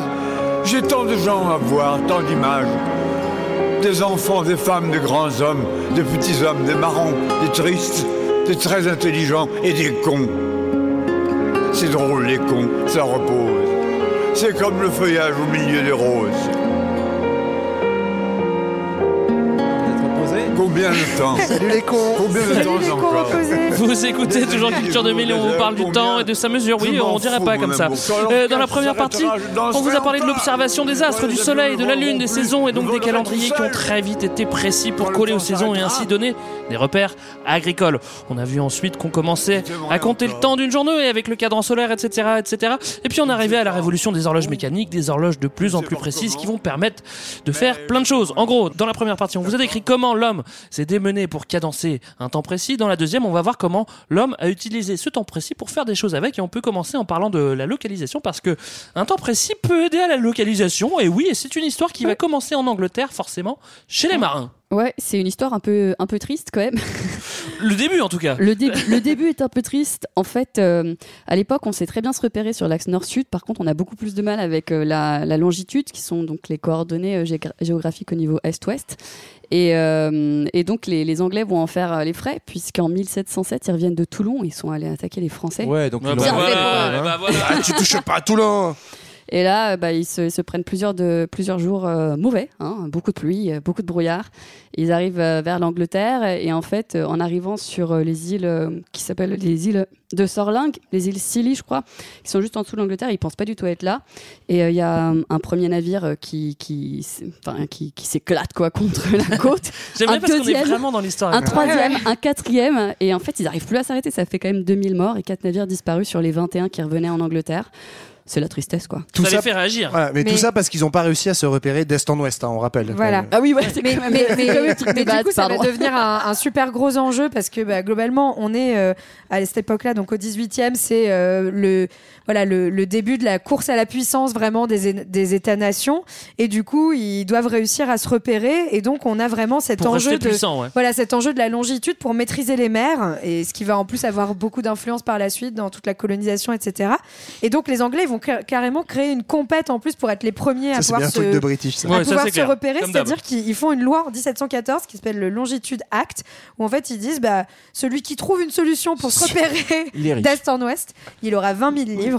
Et, euh, et le but, encore une fois, c'est vraiment de, de de, maîtriser de les mers. maîtriser quoi. euh, la mer. Alors, on a des outils pour ça. C'est le moment où ils vont- on va créer les observatoires à la fois à. Londres, euh, Alors, Greenwich. on les avait créés juste avant, effectivement, donc euh, le siècle avant, mais c'est vraiment 40-50 ans. Donc celui de Greenwich, euh, l'Observatoire royal anglais, puis l'Observatoire royal de Paris, euh, qui sont créés à même pas 10 ans d'écart euh, dans les années 10 1660. Mais donc ça avait permis de commencer à bosser sur cette question des longitudes. Ils, ils avaient du mal à trouver, et puis effectivement, c'est cette, euh, cette pression des Anglais, notamment pour euh, bien maîtriser les mers, parce qu'ils sont en train de se construire un, un empire faramineux, donc euh, qui, qui va booster la, la, la trouvaille. En fait, on va se servir du temps en, se, en emmenant dans tous les bateaux euh, une horloge qui va être calée sur le temps de l'observatoire de Greenwich. C'est-à-dire Ouais. que le GMT. mi- Voilà. Et donc, du coup, cette horloge-là, même si elle est à des milliers de kilomètres de, de Londres, elle va donner l'heure de Londres. Et donc, en, en comparant l'heure qu'ils vont pouvoir observer avec le, le zénith, le, le- ouais. sur place, Mm. ils vont C'est ça, pouvoir c'est qu'il y a euh, l'observation déduire le du décalage euh, horaire et donc savoir à quelle longitude, à combien de décalage ils sont de, de ce point euh, londonien. C'est hyper ingénieux quand même. C'est hyper intelligent. Mais en fait, et à la fois, tu te demandes. Pourquoi ils ont mis tant de pourquoi, temps ouais, Ouais. pourquoi En ça fait, c'est hyper intelligent, mais en même temps, c'est les pas mecs- si compliqué non, que mais ça, les et mecs puis- euh, ont navigué, ont traversé Ouais. l'Atlantique, etc. Enfin, le tour du monde a déjà été fait, donc tu te dis, bah, Bah, quand même, en on fait, maîtrise un Apparemment, peu. Christophe Colomb a été en Amérique avec un sablier. Donc, Bravo d'y avoir réussi. Non, mais Bah, c'est juste un mais peu vrai Mais en Mais, fait, ils n'avaient pas forcément les bons métaux et les, les bons outils euh, à l'époque. Voilà. Et puis surtout, Elle a, la réponse, Léa. C'est que c'était Ah, pas possible d'avoir une horloge précise. parce que l'horloge, elle est sans cesse décalée parce que bah, tout le roulis euh, des vagues et en fait, ce qui va permettre de fonctionner, c'est la petite invention de John Qui crée euh, ce qu'on appelle le chronomètre de marine. Je sais pas si vous avez déjà vu des, des photos de vieux bateaux. En fait, c'est une grosse boîte et t'as l'impression que t'as le truc qui flotte dedans. Enfin, donc, euh, Ah, T'as un balancier voilà, ça avec permet un de compenser le roulis. Spirale, ouais. C'est Et génial. donc de garder la Mm. bonne heure De euh, de, de ça où on est évite que ça se décale. Et ça va te faire plaisir, Greg, parce que c'est le fameux capitaine Cook, notamment, qui l'a amené sur son rafio. Pourquoi Et, ça me euh, fait plaisir Parce que je sais que tu l'aimes beaucoup. D'accord. Pas parce que c'est mon nom. non, pas du tout, non. Et du coup, voilà, on, va ça- se rend compte que c'est très performant parce qu'il traverse euh, le monde euh, et en fait, au bout de deux mois, il a seulement 5 secondes de décalage euh, avec GMT euh, sur son horloge euh, marine. C'est Donc dingue. en fait, ça marche très bien. Ça, ouais, ça révolutionne l'art de la navigation, mais aussi plus tard, euh, le, la, tout l'aérien, en fait, ça va être basé Ouais. là-dessus. Ah, juste anecdote, en fait, Ouais. on dit pas Greenwich, on dit Greenwich. Greenwich. Oui, Greenwich. Et donc GMT, ça fait Greenwich Mean Time, c'est-à-dire le temps moyen de. J'adore cet accent. Et grâce à ça, donc maintenant, on va pouvoir définir des méridiens et on va voir un peu plus tard, au 19e siècle, ça définira les fuseaux horaires dans le monde entier. Exactement. Alors ça, c'est un petit peu l'ancêtre du GPS qui, qui, va apparaître un peu plus tard. On en parlera. On va voir maintenant comment est-ce que le fait d'imposer son temps, son heure, peut être encore une fois l'expression du pouvoir. On en a déjà parlé. On arrive donc au 19e. La, di- la différence, c'est que la société s'accélère et notamment euh, avec la révolution industrielle et le train. Bah oui. Donc là, en fait, le- ce, qui est, ce qui est intéressant, c'est qu'on va commencer à mesurer le temps de manière de plus, de manière euh, de plus en plus précise, en fait, Ouais. hein, pour euh, pouvoir euh, circuler partout. Euh, ça, avec euh, l'essor des, des communications, à la fois les trains, les communications aussi telles que le morse, le téléphone, etc. Et en fait, on voit- comme tu dis, il y a une accélération du temps dans le sens où désormais, bah, le temps, il va plus mesurer seulement en distance aussi, il va euh, se mesurer, enfin, euh, enfin, justement, les distances vont se mesurer en temps plutôt qu'en kilomètres Ouais. aussi, et ça ch- change complètement la perception du monde des hommes. Tu mets 3 heures pour aller à. tu mets 3 heures pour aller à. Marseille aujourd'hui, tu Ouais, peux dire, bah, en Marseille fait, par Je suis à exemple, 3 heures et je pas suis à je suis 3 à heures de kilomètres. Marseille, je suis pas à 900 km, quoi. Et c'est Ouais. à ce moment-là qu'on commence à changer toute cette Ouais. perception-là. Mais ça, je trouve ça trop intéressant. C'est un peu une incarnation concrète, en fait, de la relation entre l'espace et le temps. Effectivement, c'est parce que, et c'est vraiment le chemin de fer qui joue un rôle déterminant au 19e siècle. Les distances se rapprochent grâce au chemin de fer. On rapproche des villes très éloignées qui sont sur des fuseaux horaires différents, même si on les appelle Ouais. pas comme ça à l'époque. Et donc, ça pose un problème de synchronicité et d'uniformisation parce que, notamment sur un truc tout bête qui est l'aiguillage. C'est-à-dire que si tu sais pas déjà à quelle heure arrive ton train, bah, tu l'aiguilles Oui. mal. Et donc, en fait, il y a eu plein d'accidents ferroviaires Mm. comme ça. Surtout aux États-Unis parce qu'ils faisaient des plus grandes distances. C'est euh, ça. Et en fait, ça donne des, surtout des, en fait, des horaires de train euh, hyper galères. C'est-à-dire que globalement, vrai faut que que tu donnes l'heure de la gare de départ, l'heure de la gare d'arrivée et l'heure de tous les, parce que c'est, voilà, on est en décalage d'heure. Mm. Donc il faut uniformiser ces, ces horaires. On est aussi à l'époque, surtout en Europe, en fait, d'uniformisation des États-nations. Donc on veut un horaire national. Et donc, euh, grâce au chemin de fer, on va commencer à définir des heures nationales. Et donc en France, Ouais. ce sera désormais l'heure de l'Observatoire de Paris, puisque jusqu'à là, en fait, jusqu'au 19e siècle, on n'a pas la même heure à Strasbourg qu'à Brest. Non mais c'est ça qui à est fou en fait. est et à l'extrême ouest. Tout le monde était à l'heure solaire et du coup, enfin moi, je- Ce c'est un truc auquel fait. j'avais jamais pensé, mais donc euh, quand il était midi à Paris, bah, il était euh, 11h40 à Brest et euh, 12h20 à Nice, quoi. Ouais, heureusement que Et- Paris est au milieu. hein. Voilà, heureusement, ouais. Et voilà, et on décide. En plus, c'est un empire euh, colonial à ce moment-là, donc on décide que le que, que l'heure sera euh, celle de Paris absolument euh, partout et même Ouais. en Algérie. Ouais. Euh, donc on va caler des grosses horloges. hein, On en avait parlé quand on avait parlé du train. On Dans va les gares. Dans les gares. Et c'est pour ça que quand on voit aujourd'hui la gare du Nord, la gare de l'Est, euh, la gare de l'Ouest, ah, elle n'existe pas. Euh. La gare de Lyon. la gare de Lyon et la gare de Montparnasse, il y a des grosses horloges dessus parce qu'en fait, on va commencer à synchroniser le temps pour que euh, aux gares d'arrivée, eh ben on est, le- on est on est tous le même temps et que ça soit plus facile, que ça évite tous ces problèmes et que ça soit mieux synchronisé. La difficulté, c'est évidemment de diffuser ce temps et justement euh, un peu plus tard, la Tour Eiffel fera fera ce rôle. C'est assez rigolo. Oui, alors ce qui est marrant aussi avec du coup cette tour Eiffel et le fait qu'on veuille uniformiser l'heure, c'est qu'on a besoin quand même régulièrement de se mettre à jour. Et donc avec l'arrivée du téléphone, bon c'est quand même un peu plus tard, on est dans les années 30, les gens vont appeler euh, l'observatoire pour euh, pouvoir régler l'heure en fait. Ouais, normal. Allô Paris? Et sauf qu'en fait c'est pénible parce que les mecs de l'observatoire ils passent leur temps à décrocher ça le doit être assez Bah oui, pénible. il est midi 12, bah oui, oui, là midi 13, oui madame, Euh, un instant midi 13. Et donc c'est comme ça qu'ils ont décidé d'inventer l'horloge parlante. Alors, Pas je sais bête. Je sais pas si vous aviez déjà utilisé, moi j'ai des trop souvenirs d'enfants. j'étais Bien, mais pendant Quoi, des ça heures, existait Mais oui, avec t'as les mis un numéro de téléphone et tu Au sais quelle quatrième Mais top, elle- existe encore. sera Ah ouais, mais j'ai- 11h45. j'ai jamais fait ça, moi. Elle, existe encore. J'ai voulu l'appeler pour l'extra sonore, sauf que ça coûtait 3 euros la minute. J'ai fait OK, laisse tomber. Je sais pas, les bâtards. On aurait pu l'appeler en direct. Euh, un truc dont on a donc que t'as évoqué euh, juste avant, Johan, c'est les fuseaux horaires parce que ouais, oh, oh, on commence à faire des calculs. Maintenant, on peut faire des fuseaux. Euh, on peut on peut faire un système mondial de l'heure. Bah fait. ouais, mais en fait, c'est ce qu'on disait, c'est que comme désormais on est dans un monde qui, bah, qui se mondialise aussi justement avec les transports, etc. On commerce euh, partout dans le monde, il y a les empires coloniaux qui se forment, donc on a besoin encore une fois quand on commerce, euh, je sais pas entre la Grande-Bretagne et l'Inde, d'être calé sur certaines heures Ouais. pour l'arrivée des bateaux, pour euh, transporter les marchandises, etc. Donc on va commencer à installer bah, ces fuseaux, ces fameux fuseaux horaires qui sont calculés à partir de la longitude et en fonction de l'heure qu'on avait, qui, qui est l'heure GMT dont on Ouais. a parlé, euh, l'heure de Et là, Greenwich. le truc qui est, qui est génial à relire là-dessus, c'est le Tour du monde en 80 jours de Mm. Jules Verne, Ah ouais. où en fait il y a Oui. tout ce truc-là sur le gars qui essaye de synchroniser ses trajets pour prouver qu'il est capable de battre un record. Et, euh, et en fait, il se plante à la fin, il fait 81 jours. Il Mais triche. sauf qu'il est parti vers l'est et donc Ah du oui, coup il a est gagné un rebours jour.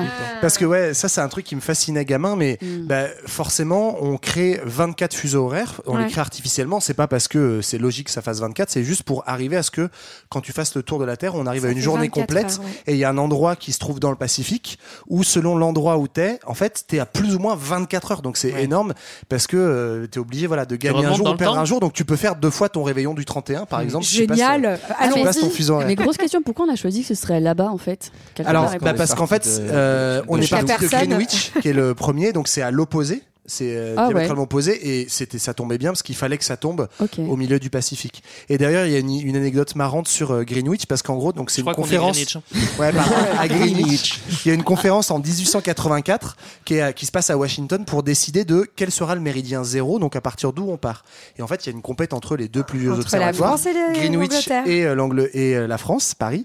Et en fait, le truc marrant, c'est que visiblement, en gros, les Amerlocs, ils sont euh, copains avec les British Ah et ils bon? vont voir les Français pour qu'ils acceptent de faire le méridien de Paris, ils leur disent bon écoutez, euh, on abandonne le méridien de Paris, on prend Greenwich et en échange on prend le système métrique. Donc les Français ils font ok super deal. Et Donc du non coup on prend Greenwich, sauf que les Américains n'ont jamais pris le système métrique. Donc les Français se sont fait bananer. quoi. Si, sur certains trucs. Bon, enfin, déjà, ils roulent à droite. Ah non, ils Donc, roulent- c'est déjà ça. Non, les, les British ont pris le système métrique, mais pas les Amerlocs. Et Ah du bon coup, c'est pour ça qu'on si, est si, encore les, en les militaires, les militaires américains, je crois qu'ils sont en système métrique. Bref, euh, ça sera un épisode sur le. Bah, écoute, route sur, roule sur une route américaine et tu me diras si le système métrique. Mais du coup, dès lors qu'on a choisi le point zéro avec lequel tout le monde est d'accord, bah, on va choisir un peu son fuseau horaire. Et c'est là où les fuseaux horaires, au lieu d'être tout bien dessinés, si vous prenez une carte du monde avec les fuseaux horaires, vous voyez que des fois, ils font des espèces de, Mm. de- d'écarts, tout De Pac-Man, simplement ouais. pour euh, respecter les frontières politiques.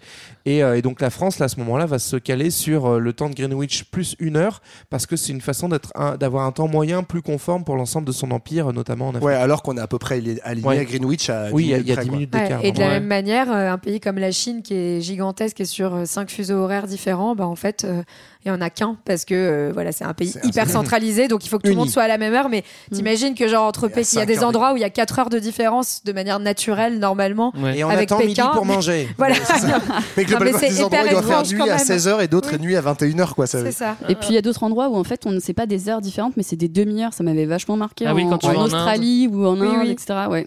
Euh, Il y a un truc qui est marrant aussi, c'est que pendant la guerre, bah, on s'est tous mis à la même heure pour pouvoir bien se castagner et faire les trêves et faire les trêves euh, au, au- au- au bon moment. Quand euh, la France est occupée, évidemment, on est à l'heure allemande. Et ce qui est un peu rigolé aussi, c'est aussi l'Espagne de Franco. Quelqu'un Oui. veut en parler? Et ben en fait, euh, Franco, comme il est copain avec Hitler, il va se caler sur euh, sur l'horaire de d'Hitler, Euh, et donc du coup, ça crée euh, ça crée une. Sauf qu'ils sont vachement à l'ouest, quoi. Oui, c'est ça. Il y a un petit souci. C'est peut-être pour ça qu'il mange tard le soir, je ne sais Bah pas. oui, non mais en Ouais, vrai, c'est. bah ouais. Et, euh, et donc, ce qui est rigolo, en fait, c'est que toute euh, l'Europe nazie, euh, donc que ça soit occupé directement ou allié avec euh, les nazis, euh, se retrouve sur la même heure parce que c'est plus simple pour le pour l'occupant. Et sauf que après la guerre, ce truc-là va se maintenir à peu près. Mm. Et si vous regardez aujourd'hui, la plupart des pays européens sont dans le même, euh, mis à part l'Angleterre, sont dans le même fuseau horaire pour la partie ouest. C'est-à-dire que de l'Espagne à la Pologne, on est dans le même fuseau horaire. C'est l'héritage nazi. Voilà. Eh ben, Ouais. Ah. Euh, voilà comment le fait d'imposer une heure à un territoire peut créer soit la movida en Espagne, soit des journées sans soleil en Chine. Bravo. Maintenant, euh, maintenant qu'on a conscience du temps, la question c'est qu'est-ce qu'on peut en faire et on va voir ça dans le rang 3. Le temps de l'agencement. Alors on vit en moyenne 27 000 jours. Ouais, je sais, c'est un peu triste de dire ça comme ça. Le temps est devenu rare et cher. Le temps, c'est de l'argent. Bah le ouais. temps, notre temps est mesuré, compté, dépensé, épargné. Et en fait, notre temps est devenu une monnaie d'échange. Et c'est pour ça qu'on va le calculer précisément. On va calculer précisément le temps de travail. Putain, tu vas de m'angoisser que t'es 27 000 jours dans la tête, je suis en train de compter combien j'en ai déjà vécu. Bah, en tout cas, là, pendant cet épisode, il y en aura une de moins. Oh no. Non, Euh, mais oui, en vendons tout cas, ça, devient un enjeu du, du capitalisme, hein, et notamment, euh, en fait, avec tout, euh, toute la- l'industrialisation, la mise en place des usines, où en fait, on va commencer à vraiment compter très précisément l'heure de travail, Ouais. qui va avoir un coût très précis. Et euh, c'est marrant, enfin, ça, je trouve que c'est vraiment ça que ça montre aussi, euh, cette fameuse scène des temps modernes qu'on a tous déjà vu sûrement, où en fait, on a l'engrenage, enfin Charlie Chaplin qui tombe dans l'engrenage, et c'est à la fois vraiment cette mesure du temps et de l'horloge tout le temps, et euh, la machine aussi. enfin, euh, Le hamster pris dans sa roue, quoi. voilà. Mais euh, bref, et donc en fait, on va, c'est là qu'on va commencer à imposer notamment les rotations, les 2-8, les 3-8, etc. Ouais. Et donc avoir une mesure du temps euh, très euh, très, euh, Très- précise très parce que parce que le temps c'est de la productivité et ça a un coût. Et Alors ça- l'outil ultime, euh, c'est quand même euh, qui, qui est finalement inventé très tôt pour calculer le temps de travail, c'est la pointeuse. Moi, je pensais pas que ça a été inventé en mi- en 1890. C'est quand même très très tôt. Bah, en fait, ça arrive avec le travail à la chaîne, ça qui est, qui est assez marrant, c'est qu'on veut, on est dans une logique d'optimisation, on doit maximiser le profit, et donc du coup, par conséquent, chaque temps, chaque minute euh, compte, et donc euh, on va payer euh, exactement le temps travaillé. Il est hors de question qu'on paye pour la pause pipi ou pour quoi que ce soit. Mm. Et, euh, et donc ça, ça va de pair aussi avec l'organisation en, en 3-8. Euh, pour que l'usine tourne en permanence, en fait, on définit des équipes de travail qui vont se relayer donc tout- toutes les 8 heures. Donc tu fais ta journée de 8 heures et puis tu as la nouvelle équipe qui arrive, ce qui permet à ça, l'usine ça de ne s'arrête jamais. C'est génial. Et en fait, on est vraiment à une époque de scientifisation pardon, du temps. C'est-à-dire- Et, Enfin, vous avez bien compris, quoi. T'es méchant, Jean-Baptiste. Mais c'est vrai que c'était drôle. Donc, période de science, du temps et, et de la société en général.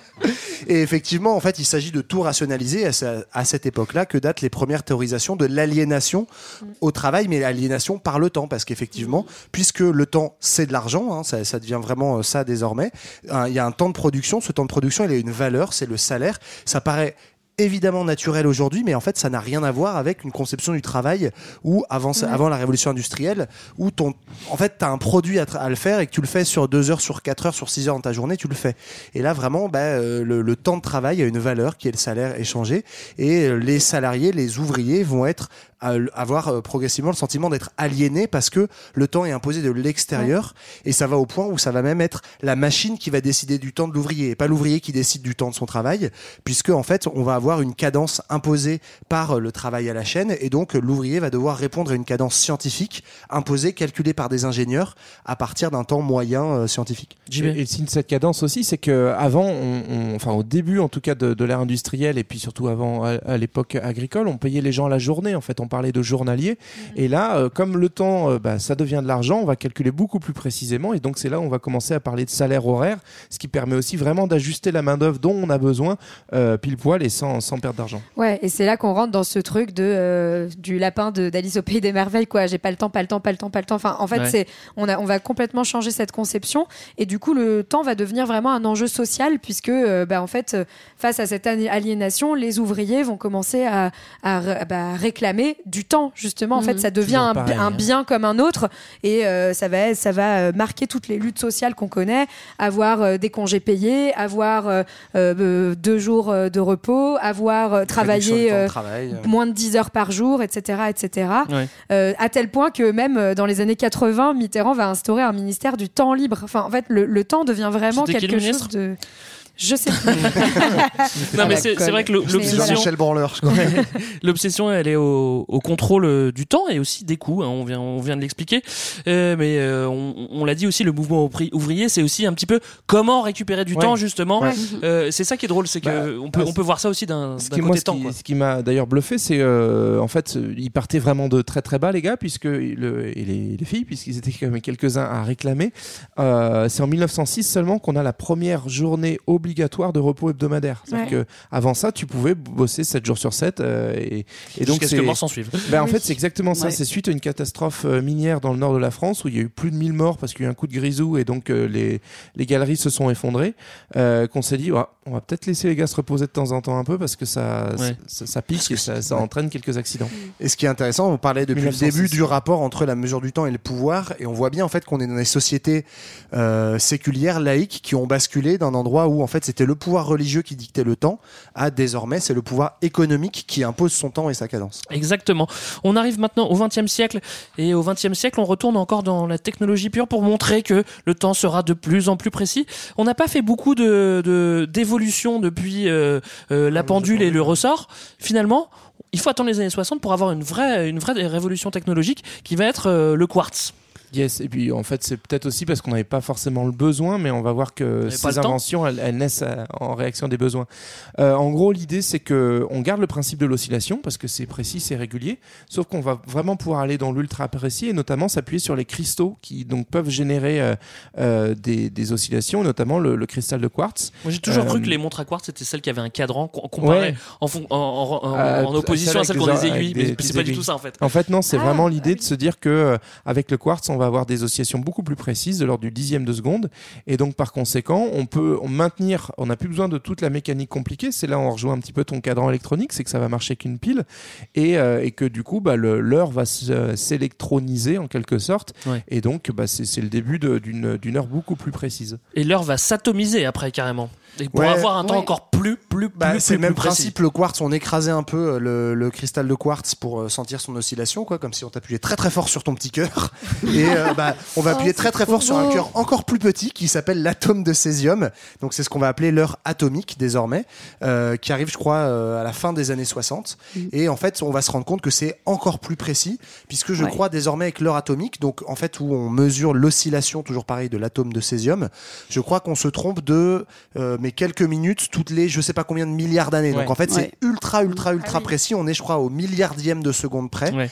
Et euh, donc on c'est désormais l'heure officielle partout euh, réglée sur l'heure atomique. À quoi Et- ça sert Vas-y Léa. Et non, ouais, ils ont décidé, là, bah, je crois 2020, de faire un projet euh, qui s'appelle euh, Pharao, un truc comme ça, où euh, justement ils mettent cette montre-là euh, dans l'espace, euh, dans la station internationale Ah ouais. spatiale, pour euh, ne pas avoir la gravité. Et de fait, euh, l'heure ne changera que tous les 13,8 8 milliards Ah, d'années, donc ce elle qui est donc encore plus l'âge précise. de l'univers. Exactement. Wow. Ah ouais. Mais c'est Euh, surtout pour faire des études euh, scientifiques. Bah justement, c'est exactement ma question. À quoi ça sert d'avoir un temps si précis, un temps atomique? À quoi, ça- à quoi est-ce que ça peut servir?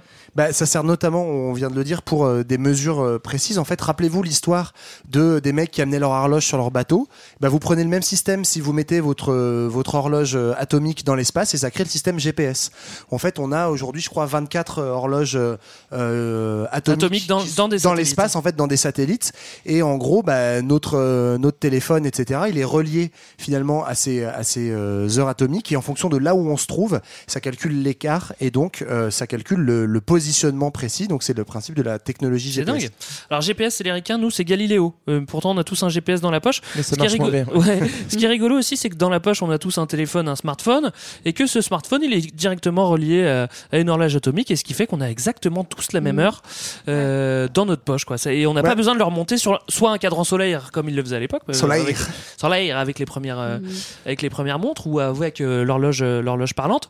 Là, on a besoin de rien faire, on a tous la même heure. Moi, ça m'a trop perturbé parce que j'ai eu un smartphone euh, plus tard que la moyenne des gens et en fait, j'avais l'habitude sur mon Il ancien 52 téléphone. ans, non mais tu sais à, à changer d'heure, tu sais en novembre et en mars, à changer d'heure mon téléphone et les premières fois que je l'ai fait sur mon iPhone, je me suis planté parce qu'en fait ça se faisait naturellement et, voilà grâce à l'heure atomique. À quoi ça sert d'autre euh, ce- ce- cette horloge atomique, ce temps Bah, atomique, un temps truc si précis qui, qui est marrant pour la finance en fait puisque maintenant le, le, C'est le- marrant, la ouais, finance. c'est hyper Moi, drôle, j'aime bien la finance aussi. En fait, la spéculation maintenant, elle est faite euh, globalement par des méga ordi- ordinateurs qui achètent et qui vendent, mais qui font des milliers, des millions et des milliards de transactions en un temps hyper euh, réduit. Et ce qui fait que avoir une information sur tiens tel ordinateur a vendu tant d'actions euh, à telle heure à tel endroit dans le monde, ben en fait, euh, ça devient une, une info intéressante pour d'autres ordinateurs. Ils sont capables de réagir très rapidement et donc faire des micro-marges qui, euh, au final, font beaucoup de sous euh, dans quelques poches. Et donc, euh, on s'est rendu compte que si tu avais l'info une milliseconde avant les autres, eh ben, tu pouvais faire plus de profit. gagnant. Et donc, tu as une espèce de course à qui peut avoir L'info en le- premier. l'info en premier. Et donc, euh, ça, ça motive un petit peu le, Bref, c'est utile quoi. Ouais. Et d'ailleurs, juste rien à voir, mais un petit peu quand même. Bah, il paraît que les mouches, elles voient le temps euh, beaucoup plus lentement. C'est pour ça qu'on n'arrive jamais à les, à les coller. Je me disais, mais en fait, si t'es une mouche, t'as moyen de gagner masse de fric dans ce cas-là. Ouais. Le problème, c'est que tu meurs en une journée, quoi. D'ailleurs, c'est connu, hein, les, les mouches sont blindées, hein, je crois. Toutes ces mouches qui sont trop riches. Euh, on s'approche de la fin de l'épisode. On l'a évoqué tout à l'heure. euh, C'est vrai qu'on a toujours l'impression que le temps est un petit peu subjectif. Ça, c'est des notions philosophiques qu'on n'a pas trop abordées. On a vu que pendant le confinement, on n'avait pas la même notion du temps. Après, c'est vrai qu'aujourd'hui, on a tous des problèmes de- d'emploi du temps. On se dit qu'on n'a pas le temps. Ce qui est valorisé, finalement, euh, c'est de pas avoir de temps. Et quand t'as trop de temps, t'es un peu oisif et, et on te, on, on te méprise. Oui, Ouais, c'est- vrai qu'il y a un vrai truc où, pour le coup, l'économisation de la société a gagné euh, tout le monde, et y compris en fait des gens qui voudraient entre guillemets résister. Et je me mets, je me mets dans le lot. C'est-à-dire qu'effectivement, cette euh, rationalisation de son temps, cette optimisation du temps, elle est euh, valorisée partout, et donc on a tendance, en tout cas dans les sociétés occidentales, à cracher sur les oisifs, etc. Et en fait, à vouloir toujours optimiser, rationaliser le temps, Ouais. qui est lié à cette mesure toujours plus précise, quoi. On a fait le passé, on a fait le présent, on a géré notre temps comme on a pu. Maintenant, on va aller faire un tour vers le futur. C'est du passé. L'avenir nous appartient. Et aujourd'hui, ma chronique, mon cher Greg, pourrait aussi bien s'appeler Passé 2000 ou encore Maintenant 2000 parce que ça changerait pas grand chose à ce que je vais dire. Ouais. Euh, En Tu veux fait, parler du euh, monde d'après? euh, ou le monde d'avant. Je vais parler de tout ça en même temps puisque, mes chers amis, le temps comme on le conçoit, c'est-à-dire le tic-tac constant et mesurable, en fait, il n'existe pas. Voilà. Bim. Tout ça pour rien. Bah oui, parce que c'est pas nouveau, ça fait plus d'un siècle qu'on le sait. Euh, Bébert nous le dit euh, et nous le répète à, longueur de temps. hein. Bébert, c'est celui qui a les lunettes que j'ai rencontré chez toi une soirée là, non C'est- pas celui-là, c'est un autre Bébert, c'est Bébert Einstein euh, et c'est théorie de la relativité. Donc ça, ça date du début du XXe siècle, mais depuis on les a vérifiés et on les vérifie encore par, par l'expérience. Et ça nous dit deux choses du temps. Uno, le temps est impacté par le mouvement. Ouais. C'est-à-dire, on, on a dit qu'une seconde c'était défini par des allers-retours. Vous vous souvenez là, les oscillations de l'atome. Mais sauf que si tu mets ton atome dans ta bagnole ou euh, si tu es grec sur ton skateboard Ouais. et que tu démarres à fond les ballons, et ben en fait ça va bouger ton petit ton petit atome, ça va Ouais. modifier la trajectoire de l'oscillation et donc potentiellement l'aller-retour il va prendre plus de temps. Donc ta seconde, Ouais. à partir du moment où tu es en mouvement très très vite, elle va s'écouler plus lentement. Donc plus je vais vite, plus le temps s'écoule lentement.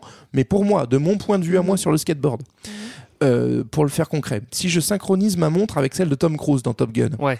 moi je reste là et lui il s'envoie des gros Mac 3 dans la, dans la face. là. Ouais, ouais. À l'arrivée, sa montre aura du retard sur la mienne parce qu'elle aura euh, cliqué plus lentement, Plus lentement. Rien à voir avec la scientologie, donc euh, Non, non, non. si Tom. Cruise a l'air plus jeune. En fait, et rien à voir non plus avec la chirurgie esthétique. D'accord. parce qu'il se fait des gros Mac 3. Alors, Doth. Euh, je l'ai pas, je l'ai pas en espagnol, je vais y aller direct. La deuxième théorie de Weber, qu'on appelle aussi le deuxième effet Qui se cool Yes, c'est le, le temps est impacté par la gravité. Donc c'est-à-dire que les objets ayant une très très grosse masse, genre la Terre, ralentissent le temps. Donc par exemple, nous là, on va faire une tournée bientôt. Si on part en tournée sur Jupiter, dont Ouais, la masse est ouais. 320 fois plus grande que celle de la Terre, ben en fait, quand nous On va deux fois revenir, plus de temps? 320 fois plus de temps? On peut le voir comme ça, ou alors quand nous on va revenir, on sera Tout le monde toujours aussi jeune et beau, mais par contre, tous vous, là, les massifs qui nous écoutent, vous serez tous morts. Mais non, tu peux pas dire ça, c'est horrible. C'est exactement ce qu'on voit dans Interstellar. Où Exactement. pour lui, en s'approchant d'un trou noir, 10 minutes. Ouais. dure euh, L'autre, 7 c'est ans. sur 27 Terre. ans pour Et l'autre les attend depuis 30 Parce ans. noir, euh, oui. Donc bon du coup, ce que je vous propose, c'est qu'on n'aille pas faire la tournée sur Jupiter et qu'on vieillisse à peu près ensemble dans le même tempo. Tu me rassures, Voilà. euh, et donc, merci. pour conclure, d'après Weber, vous pouvez jeter notre épisode à la poubelle, hein, puisque le mesurer le temps, ça ne veut pas dire grand-chose dans l'absolu. Il y a quand même une bonne nouvelle, c'est que si vous avez bien suivi ce que je viens de vous dire, vous n'avez pas non plus perdu votre temps en nous écoutant. Exactement. n'existe pas. Ah, c'est c'est beau. Merci Jean-Baptiste. Euh, C'était notre épisode sur la mesure du temps. On espère que ça vous a plu. Nous, on se retrouve dans deux semaines pour le dernier épisode de la saison. Euh, D'ici là, on peut se retrouver sur les réseaux sociaux. Vous pouvez nous écrire. Souvent, on répond. Euh, Est-ce que vous avez quelque chose à annoncer? Bah, que euh, à la fin de la saison, c'est pas vraiment la fin de la saison. Mhm, Qu'on va passer l'été ensemble, quoi. Ah, peut-être, peut-être, peut-être. Mhm. Parce que oui, c'est l'histoire de la tournée, c'est ça hein? Ouais, Yes, et l'été sera chaud. D'accord. En attendant, vous pouvez réécouter nos vieux Vous avez épisodes. remarqué, on vous donne aucune information précise. Faut Ouais, pas croire c'est non clair. plus que. Euh, euh, vous pouvez toujours réécouter nos épisodes, nos vieux épisodes, même nous on le fait parfois, et on va se quitter une fois de plus en musique. Et oui, Greg, et en plus, c'est pour toi. Euh, spécial dédicace. On va se quitter avec une ode au rien foutre, à l'attente, au temps perdu, Ah. et contre toutes les injonctions à optimiser, rentabiliser et remplir son temps. C'est donc l'ami Otis Redding, posé tranquillou sur son quai, qui vous regarde vous agiter, qui se marre un peu et qui vous salue bien. Ciao. Bye bye. Salut. Sitting in the morning sun. I'll be sitting when the evening comes. Watching the ships roll in. Then I'll watch them roll away again. Yeah. I'm sitting on the dock of the bay. Watching the tide roll away. Ooh, I'm just sitting on the dock of the bay, wasting time. I left my home in Georgia, headed for the Frisco Bay. I've had nothing to live for, and look like nothing's gonna come my way. So I'm just gonna sit on the dock of the bay, watching the tide roll away. Ooh, I'm sitting on the dock of the bay, wasting time.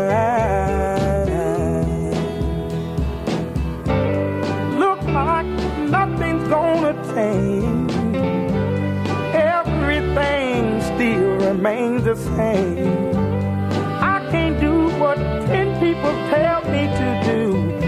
So I guess I'll remain the same. Listen, sitting here resting my bones. And this loneliness won't leave me alone.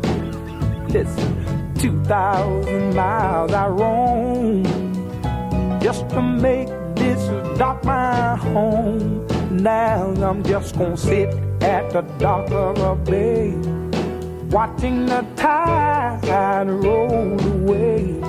Ooh, sitting on the dock of a bay, wasting time.